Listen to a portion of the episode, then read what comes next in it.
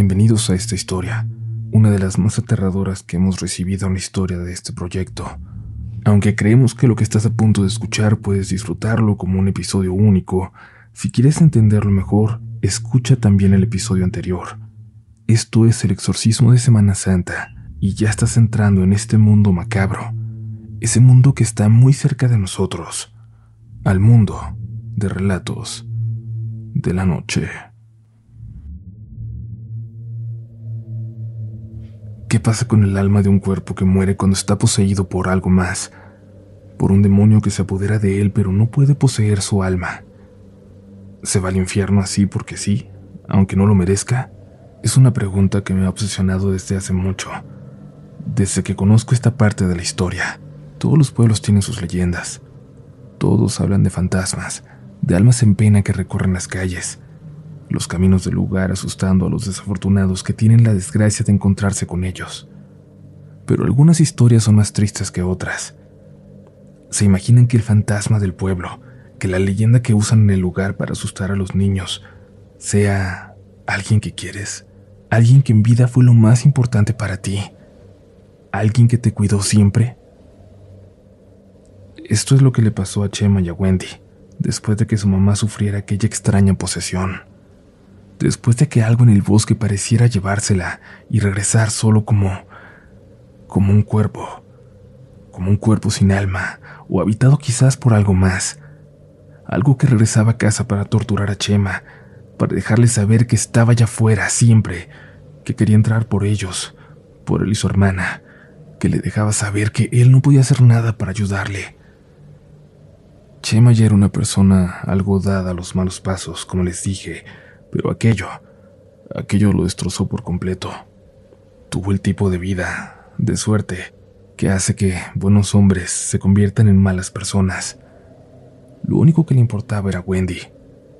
En nuestra infancia yo tuve la suerte de ser el mejor amigo de su hermana, y por lo mismo tanto mis tías como yo fuimos de los pocos que estábamos libres de las fechorías de Chema y su banda, de los famosos chemitas. Desde aquella noche en que el padre Lorenzo le negó su ayuda, desde que se burló de él por decir que su mamá estaba poseída, Chema se volvió el enemigo número uno de la iglesia. De pronto amanecía vandalizada. Había pintas que hablaban mal del padre Lorenzo por todo el pueblo. Todos sabían quién lo hacía, pero nadie se atrevía a meterse con él. Chema y su mamá atemorizaban al pueblo, de formas muy distintas, pero los dos lo hacían, casi como si fuera una cuestión familiar. Yo era un niño cuando esta parte de la historia ocurrió. Por eso no me contaban mucho. No tenía más amigos que Wendy, así que no me enteraba de lo que se contaba, de cómo los niños del pueblo empezaban a hablar de una mujer que recorría los alrededores, entre los árboles, de cómo se escuchaba que lloraba, y a veces, según algunos, si ponías mucha atención al llanto, a ese llanto que se confundía con el viento, podías entender algunas palabras escondidas en él. Mis hijos. Ayuden a mis hijos. Cualquiera en otra parte hubiera pensado que esa mujer fantasmal que lloraba por sus hijos era la llorona, pero en el pueblo todos sabían de quién se trataba. Todos sabían quiénes eran los hijos y quizás por miedo, quizás por lástima, buscaban no meterse con ellos. No, eso no era la llorona, o quizás todas las lloronas son eso espíritus distintos que dejaron a sus hijos aquí, de una forma en que ninguna madre debería dejarlos. Quizás por eso no se pueden ir. Fui descubriendo que en aquel entonces mis tías, mis adoradas tías, no pensaban que aquella alma en pena fuera lo mismo que fue a buscar a Chema en el cuerpo de su madre, aquello que tomó a Wendy y se la llevó hacia la montaña, aquel ser de origen satánico, o con señales de serlo al menos.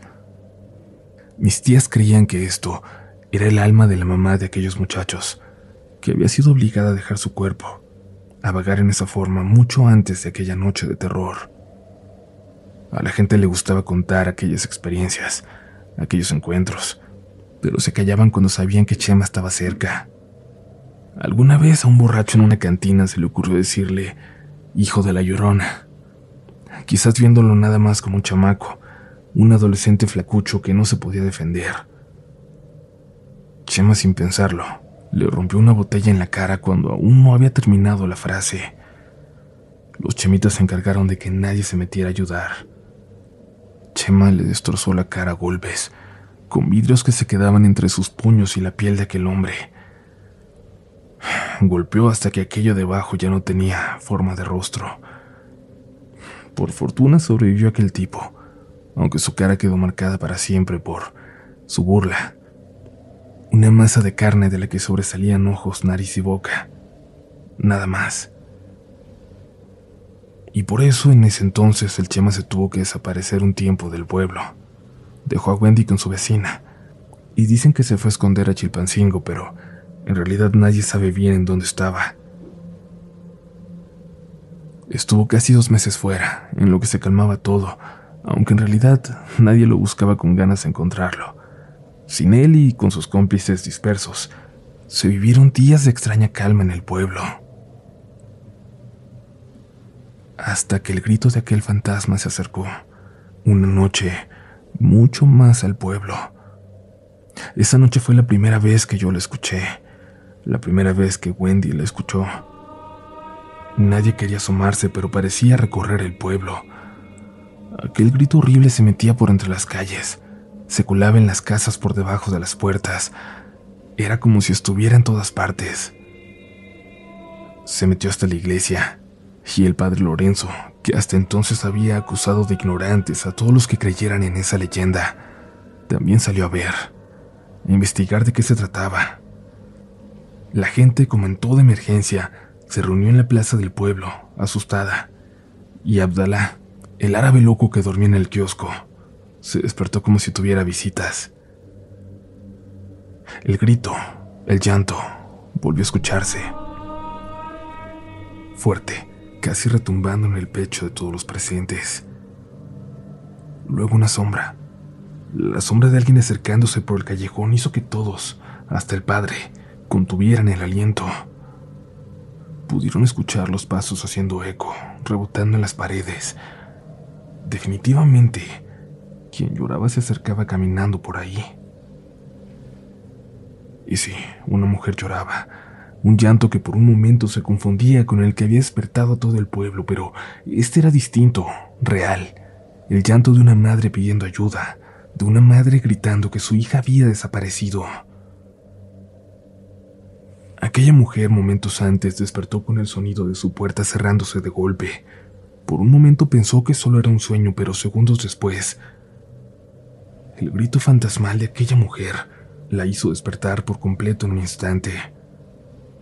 Se levantó y se dio cuenta de que su hija ya no estaba, una pequeña de apenas cinco años. Salió y empezó a gritar, pero el sonido de su llanto, de sus gritos pidiendo auxilio, se ahogaban en el llanto fantasmal de aquella mujer que inundaba el pueblo. Después de buscar alrededor, de gritarle a su hija con todas sus fuerzas, no le quedó más remedio que correr hacia el centro del pueblo, donde se encontró a todos reunidos. Les dijo lo que había pasado y enseguida comenzaron todos a buscar a la niña. Mis tías me contaron que vieron a la gente pasar por nuestra calle, buscar en cada rincón. El llanto de aquella mujer se alejaba, se metía en la montaña.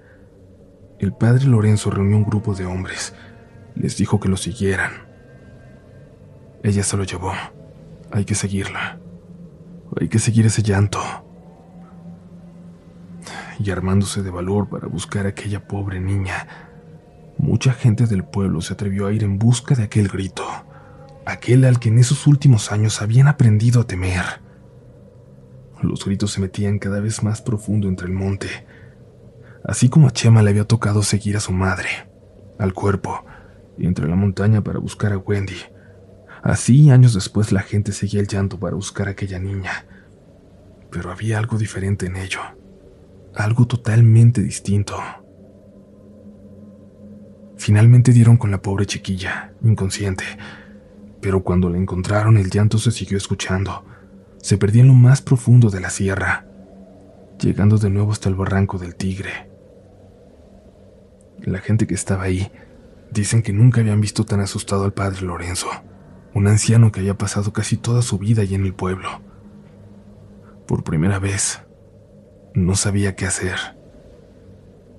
Las señoras de la congregación, las más cercanas al sacerdote, empezaron a decirle que algo horrible habitaba en el pueblo, que era un castigo, un mensaje del mismísimo Lucifer por los crímenes de Chema, por su odio a la iglesia. Desde chiquito se notaba que traía al diablo adentro. Nos ha traído una maldición al pueblo. Por eso los castigó Dios. Por eso el diablo se llevó a su madre. Es hijo del mismísimo demonio. Hay que exorcizar al pueblo, padre. Ayúdenos. Se va a robar a nuestros niños, padre. Ya vio lo que es capaz de hacer. El padre Lorenzo cada vez era más débil, físicamente y en su voluntad, y se dejó convencer. Por un momento estuvo seguro de que eso era la única salida para mantener a salvo su congregación, a ese pueblo que le tocaba cuidar, a esa gente que había visto crecer. Hagámoslo. ¿Y saben qué? Por muy loco que suene, por ridícula que parezca ahora la idea, en aquel tiempo, en ese momento, y con el miedo que invadía a la gente del pueblo, sobre todo después de esa noche, eso pareció lo más lógico por hacer. Incluso mis tías, gente inteligente y madura, pensó que, bueno, no podía pasar nada malo, que en el peor de los casos eso tranquilizaría a la gente, que era lo peor que podría pasar. El padre Lorenzo era experimentado, su fe inquebrantable. Si alguien estaba listo para llevar a cabo tal rito era él, y se apoyó de la gente de su congregación con más fe. Bendijo uno a uno cada rincón de nuestro pueblito. Reunió a gente en cada camino que saliera de él. El policía del lugar, completamente obediente al padre, se encargó de cerrar el paso en la carretera a cualquier extraño. Esto era un problema nuestro, de nuestra gente, y así se tenía que arreglar. Los chemitas se enteraron e intentaron mandar un mensaje, aunque no sabían de bien a bien en dónde estaba Chema. Así que le avisaron a cada persona con la que podría estar escondido. En Chilpancingo, en Acapulco, en Tlatotepec, en Tecuanapa, en Umetepec. Que la mamá de Chema se llevó a una niña, andan diciendo que van a exorcizar al pueblo entero para que se vaya para siempre. Se puso todo muy loco por acá. Avisen al Chema, nomás para que sepa. Y aquel ritual se llevó a cabo por una semana entera. De lo poco que yo recuerdo es que mis tías no me dejaban salir. Dicen que una noche, de las últimas, aquel llanto maldito comenzó a escucharse. El padre gritaba que se largara de ahí, que regresara al infierno, y mientras continuaba la gente de la congregación, los más viejos, pasaron por todo el pueblo cantando canciones, de esas de la iglesia, Pasearon al Cristo de madera por todos lados, como si fuera procesión. Un Cristo enorme del tamaño de una persona. Abdalá corrió como desquiciado por todo el pueblo, siguiendo la procesión, yendo y viniendo de un lado a otro. Y de pronto el grito se alejó, y se alejó y se alejó, y terminó por desvanecerse en el silencio que llenaba el pueblo. Eso sí lo recuerdo, a mis tías saliendo al patio a ver qué pasaba. El pueblo se sentía diferente, realmente diferente. De entre todas las cosas raras que se contaron aquella noche, las cuales sería interminable de escribir y me llevaría páginas y páginas, quizás lo más extraño es algo que vio el señor que iba a llevar mercancía a la tienda grande. Él no vivía ahí. Se le había hecho tarde, pero como cada vez, él llegaba en el día que se comprometía, aunque fuera rozando la medianoche. Así que cuando pasaban de las once, Iba subiendo despacio y con cuidado hacia el pueblo. La carretera, sobre todo en aquel entonces que no la habían remodelado, era sumamente peligrosa. El señor venía poniendo mucha atención al camino cuando vio que alguien venía bajando. Una persona que apenas alcanzó a distinguir entre la oscuridad. Se iba alejando del pueblo caminando al lado de la carretera. Luego vio otro más, y a otro y a otro. Una decena o más de personas parecían ir bajando por la carretera, alejándose de ahí. Le pareció muy raro, pero no se detuvo. Incluso en aquel tiempo había que cuidarse de los asaltos y trampas en el camino, sobre todo allá, en lo más profundo de la sierra. Justo antes de llegar al pueblo, vio una silueta más, esta vez en medio del camino. Luego le echó la luz y se dio cuenta de que era un policía. Este lo detuvo y le dijo que no había paso, que había un asunto importante en el pueblo, que por su seguridad no podía seguir adelante. Por eso hay tanta gente saliendo de aquí, le preguntó aquel hombre. El policía, muy confundido, le dijo que nadie estaba saliendo de ahí, que él tenía horas cuidando la salida, que por ahí no había pasado nadie. No, Poli, claro que no. Está lleno de almas ese camino.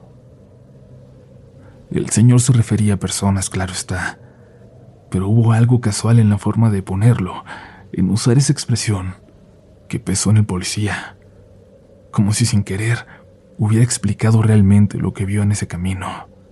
Cuando la niña que se habían robado aquella noche recuperó el habla, el padre Lorenzo le preguntó cómo era aquel demonio que se la había llevado. La niña no dejaba de repetir que no había sido ningún demonio, que fue su tío, un primo de su padre, el que había entrado por ella en la noche. Le pidió que no dijera nada, le dijo que le iba a mostrar algo y se la llevó.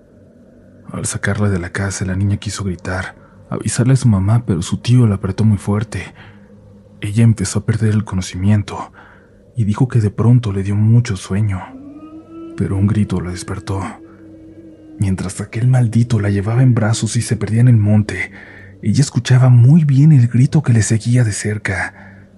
Dice que también vio entre los árboles a una señora, una señora que le seguía y que no dejaba de gritar. Su tío empezó a llorar, a rezar, le pedía perdón, le decía que le iba a regresar a su casa, pero de repente la tiró entre los árboles y siguió corriendo.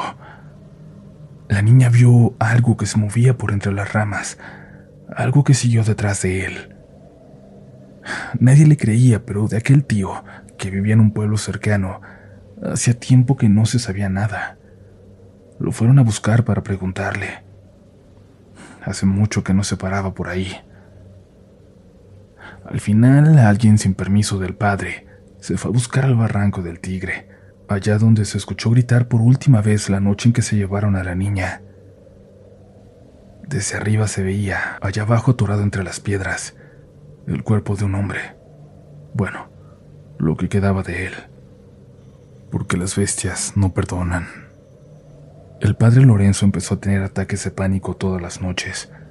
Nadie podía explicar por qué, pero ya estaba muy grande la diócesis mandó a decir que iría pronto alguien a ayudarle, Ismael. Chema regresó al pueblo. La gente lo veía raro.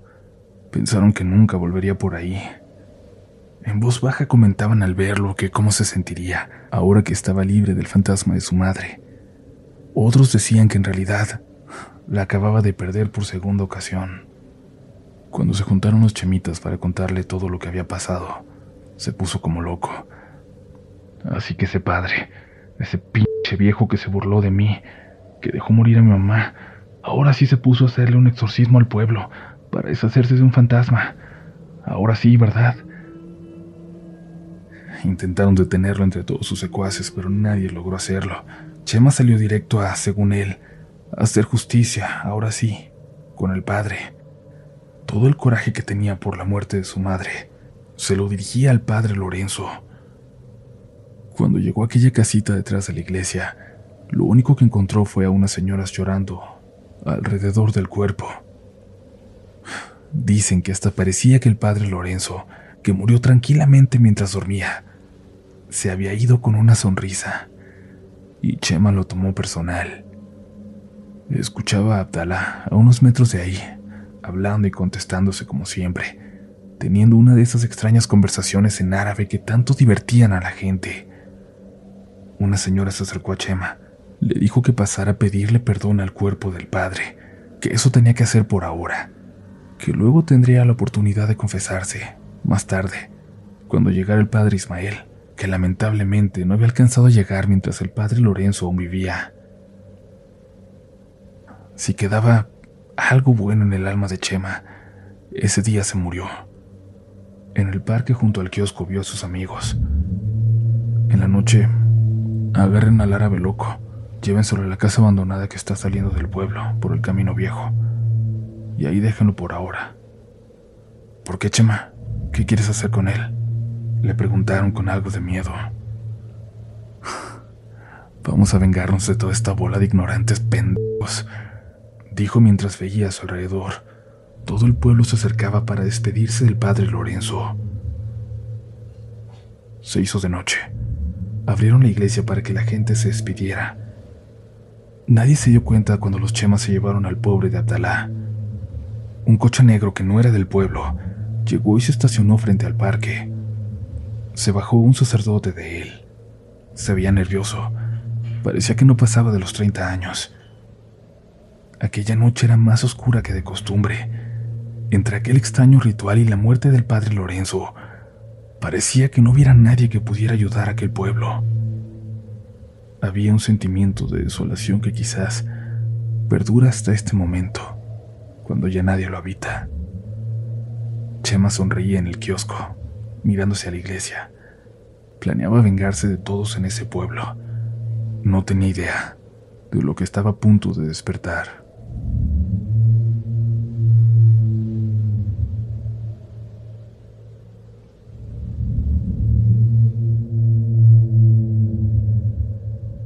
Escucha la continuación de esta historia en el siguiente episodio de Relatos de la Noche.